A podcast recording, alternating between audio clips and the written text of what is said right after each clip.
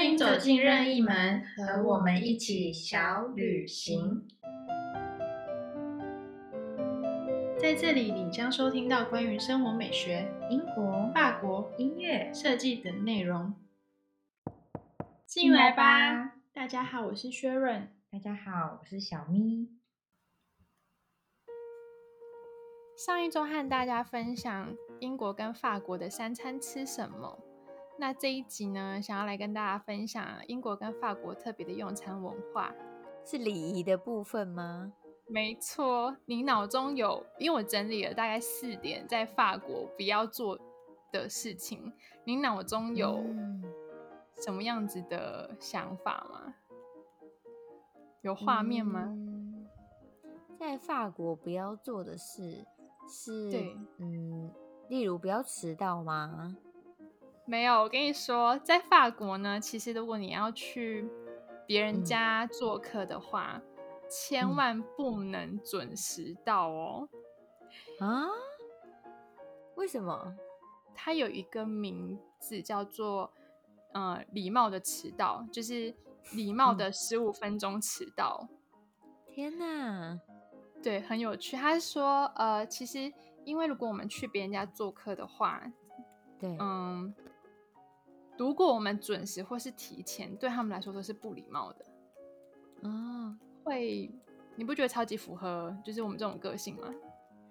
对啊，我觉得超级符合我哎，因为每次如果有客人要来我们家做客，我都超级担心他们找到，因为我可能还在化妆，然后可能还在很匆忙的清理家里，然后我都跟他们说，不用急，慢慢来。对，没错，没错，因为就是像法国，其实也是，就是，嗯，你给他们。就是你晚到十五分钟，其实他们有一个十五分钟的一个缓冲期，就是他们可能在还可以再准备好一点，才不会让他们手忙脚乱。所以如果提早到的话，他们可能还没有来得及去招待你，所以就是最好就是可以迟到十五分钟。嗯，我觉得这个超特别的。对，我觉得，而且就是他的确就是他他形成了一种文化以后，大家就会习惯这样做，蛮有趣的。没我好适合生长在法国，真的。我其实我也是，因为我真的很 容易，就是可能因为可能时间观念有时候很容易就是玩到五到十分钟，然后就觉得如果在法国就是完全完全没这问题哦。而且其实他们他们的 range 可以接受你晚到半小时，半小时他们都觉得是一个非常有礼貌的一个方式，因为其实他们。邀请朋友来家里做客的时候，我们其实通常不会立刻上餐桌，我们其实就是还会有就是一个阿杯后，就是一个餐前酒，他会准备一些就是你一口可以吃的一些小小点心。所以其实，在那呃十五到半小时之间，其实朋友都是在聊天，然后喝餐前酒这样，然后会是到了大概半小时四十五分钟以后，才会进入呃座位，然后吃正餐。哦，我觉得有点像是音乐会的入场前半小时，大家就是陆陆续续的到来，然后大家会寒暄啊、聊天，然后可能几点就是正式的这个活动的开始，有一个缓冲期，这样。没错，没错，没错。嗯，我觉得完全是这样，对对，完全是这样。那如果是跟朋友约在外面的餐厅呢？就是最好准时到。我后来有询问这件事情，就是我有问过我的法国朋友，我说：“哎，我知道你们有一个就是礼貌十五分钟文化，那如果是我们约在外面的餐厅吃饭，他说：呃，餐厅的话就是还是希望可以准时啦，对，就是几点就是几点这样。嗯，那还有其他的是什么啊？”还有一个是，就是你进入，因为通常我们在吃东西的时候都会有配酒嘛。那其实有一个很重要的事情是，你在跟别人碰杯的时候，就是干杯的时候，要直视对方的眼睛。哦，如果不直视对方眼睛的话，嗯，啊，它有两种说法，一种是你七年的话，你都会很衰，就是你会衰七年。第二种就是呢，就是你的性生活会不好七年，就不管哪一种都很糟，所以就是 后面的时候要看对方的眼睛，超好笑。对我听到的时候也觉得很有趣。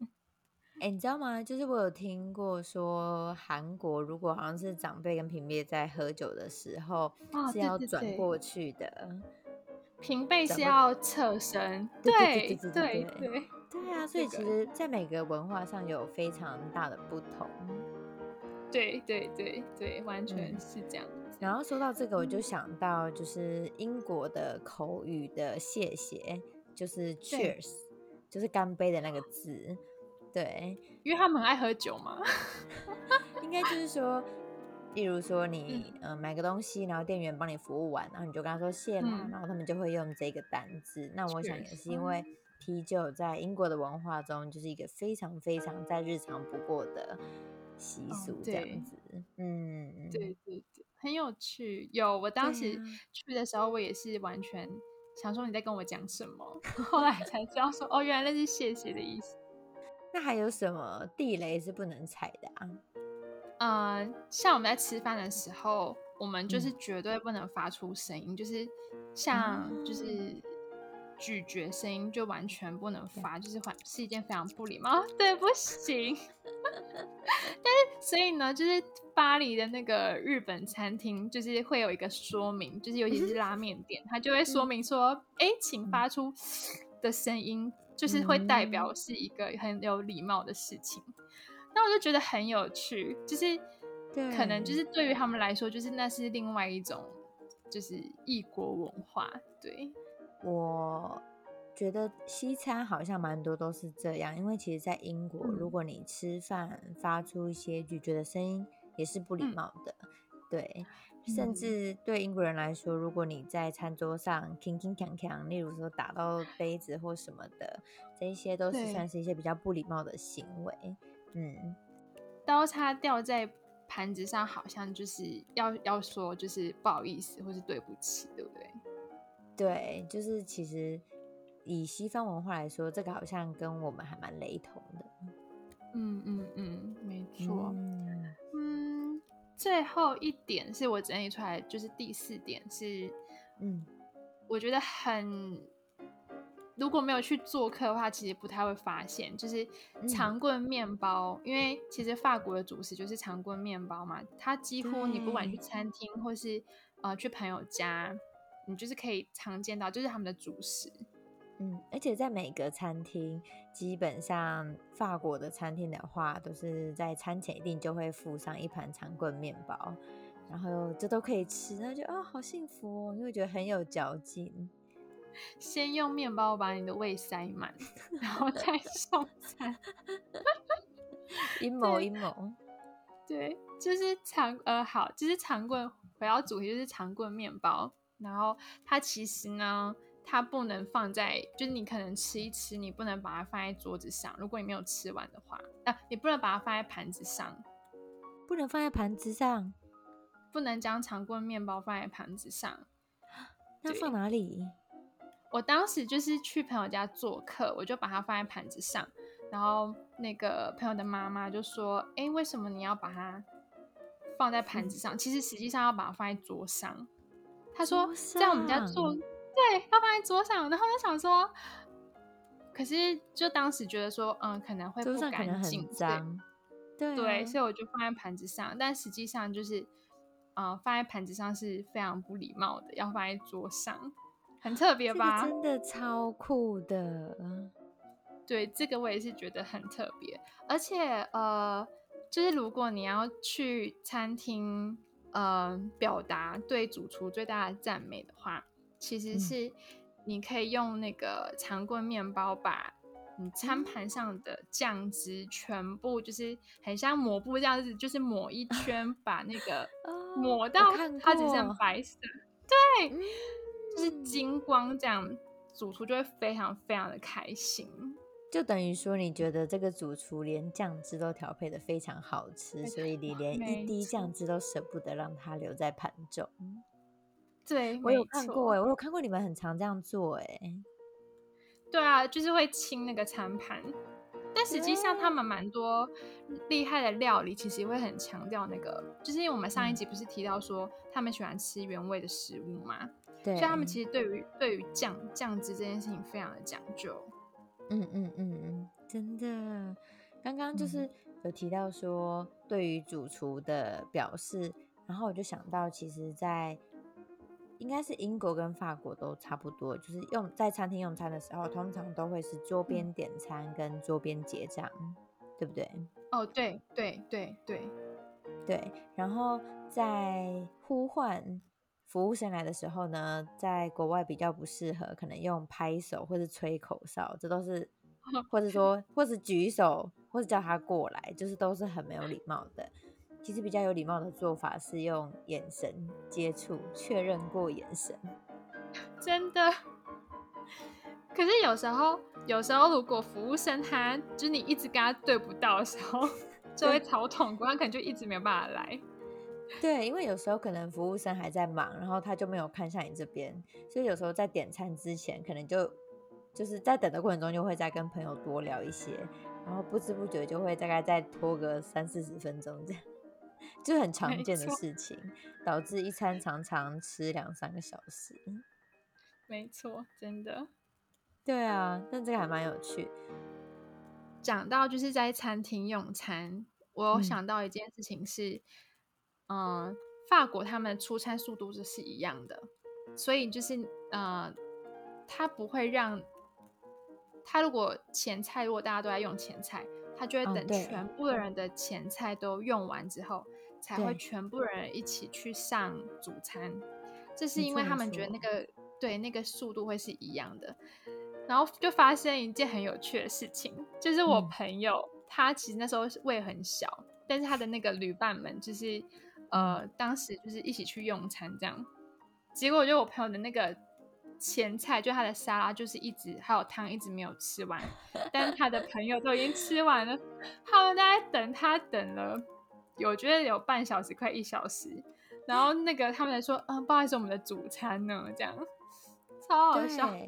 回来的时候我才他才问说，哎，为什么？就他来跟我抱怨说，为什么他们准备的，就是他们的那个速度真的太慢了。可是因为我很了解他的用餐方式，我就说，哦，可能是因为你的前菜还没有吃完，他没办法上下一道。对，我知道，就是。一道一道料理，他们会希望让全部人都在同一个步伐，所以就会等大家吃完前菜以后，再一起进到汤，一起进到主餐，一起进到甜点。嗯，没错。然后我觉得他们很贴心的地方是，例如有时候可能我们学生出去点餐，然后就吃不了那么多嘛，所以可能会每个人都点一个主餐，但是可能共全部人，例如四个人共点两个前菜之类的。那他们在上前菜的时候，他们就会特别准备四个盘子，因为他就会想说，对这些前菜是你们要一起吃的，然后等这些吃完以后，他才会开始来上主餐。对，然后我觉得这就有关联到他们其实，在吃一顿好好的晚餐、正式的餐的时候，他们也是很享受那个人之间的交流，就对他们来说，不只是吃一顿饭而已，那个还是情感的交叠啊，然后他们会。update 自己的生活、聊天等等的，所以这些大家一起做什么、一起做什么，对他们来说都是很讲究的。嗯，没错，没错。对呀，我还想到一件事，就是呃，你去米其林餐厅吃饭的话，呃，男生跟女生的菜单上面，只有男生的菜单上面会出现价钱。因为所以女生就可以狂点，你就 因为你们看到这个，你就可以狂点。但他们会觉得说男生是就是付钱，对对对，所以他们其实只会给男生有价格的菜单。那男生其实有时候男生其实会替女生点，就是会有一些建议啊，会去点餐。有时候他们觉得这是一个很绅士的表现，所以其实男生他自己就可以斟酌说。哦，他的那个口袋，他可以点什么样的 餐这样子？哎，这个很可爱哎，嗯，对啊，我没有注意过，嗯，但是可以看一下，你就发现我们的菜单上面不会有出现价格这件事。天哪，真的太可爱了啦！对，所以其实我觉得在呃礼仪上，其实嗯，英国人或法国人，其实我觉得他们都是蛮注重礼仪的，会有很多贴心的小举动。对，而且这些是在他们的文化里面养成的，对他们来说是非常理所当然的事情。嗯，真的，真的。嗯，那讲到这个啊，嗯，我觉得如果像是刚刚这些用餐礼仪对法国人是很重视的话，我就想到，我觉得英国应该就是茶的文化非常的盛行。哦，对，因为你们好像有 high tea 跟 low tea。对对对对对，其实不止哦，就是我们大家应该都知道，英国人非常爱喝茶。那有一首有一首英国民谣是这样说的，他说：“当钟声敲响四下的时候，世界上的一切都会瞬间为茶而停止。”有点浪漫，是不是？嗯，那跟大家分享一下为什么会有这个茶文化。其实呢。在一开始是由葡萄牙人带进英国的，在一六六二年呢，有一位葡萄牙的公主叫做凯瑟琳，她嫁给了英国国王查理二世。那那时候呢，他们那边非常的富有，他带了很多非常多贵重的嫁妆过来，其中呢，他就带了一些散装的茶叶。在那时候，其实茶叶还非常的。不盛行，而且非常的昂贵，因为在那年，英国跟中国还有印度的贸易都没有到那么频繁，所以那时候只有坊间有流传一点点的茶叶，然后比较像中药，就会说这个是有什么疗效啊，提神的疗效哦，嗯，对。那当凯瑟琳带进来以后，她非常喜欢喝茶，她就带起了一股风气。那贵族们呢，当然就放纷纷的效仿这位饮茶皇后。想要打进皇室，你就要先培养这个习惯，才能跟皇后一起喝茶。那接下来就慢慢的传到庶民的文化，到后来因为非常大量的贸易，所以就让他们整个英国都养成了这个茶文化。嗯，那我还有看到一个非常酷的，就是说，哎，为什么是红茶？为什么不是绿茶？对啊，他们不晓得，可能那时候只有红茶嘛。嗯，不是，其实那时候就已经有绿茶了。可是因为呢，绿茶是半发酵的茶叶，那它从中国一路海运到英国的时候，早就不新鲜了，就非常难喝。哦，原来。但是红茶是已经发酵过的，所以它运到英国的时候，其实在茶叶的品质上不会受到太多的影响，所以英国人也因此就是很习惯喝红茶这样。很狂，我看他每天都在喝。英国人几乎每天吧，是不是每天都在喝红茶？对，就像你刚刚说到的 high tea 跟 low tea，它的呃，它是什么呢？就是其实英国人一天会喝八八次茶，八次。我来跟你分享一下，当水喝是当水喝，当水好。对，第一个呢是他们早上起床的时候会喝一个早茶，因为在床边还不是很清醒的时候，以前仆人就会把茶具送到床边，然后喝一喝就可以醒脑。接下来就是早餐茶，早餐茶通常会搭配一些印度啊、西兰的红茶，可能会就是比较清爽这样子。接下来呢是十一点的十一茶。其实工作工作到一半，觉得已经快要想要睡觉的时候，他们就会去喝这个 break tea，对，就是提醒自己再撑一下，下就要中午了，就可以吃下来。对，接下来就是午茶。那上一集有没有聊到说他们的午餐吃的非常简单，就会搭配一个午茶。下一个呢，就是下午茶，也就是刚刚在诗句中听到的四点。嗯，那下午茶有时候就会用一些比较香浓的茶叶啊，然后搭配牛奶变成奶茶来做食用。你的最爱，你的最爱，没错没错。接下来呢，就会是晚餐茶，就是在晚餐的时候，他们也会喜欢喝茶。当然，就是现代人应该比较喜欢喝啤酒。最后就 是有一个睡前茶，就很多人睡前喝茶不会睡不着吗？对，就其实他们有非常多无咖啡因的茶，像薄荷茶、柑橘茶，然后还有很多花果茶系列，就喝了会帮助睡眠。对，了解。讲到茶文化，如果像巴黎的话，应该就是法国话，就是咖啡文化。嗯，像法国的咖啡啊，你知道喝的不是喝的不是什么？喝的不是咖啡本身，而是喝的是一种文化。怎么说？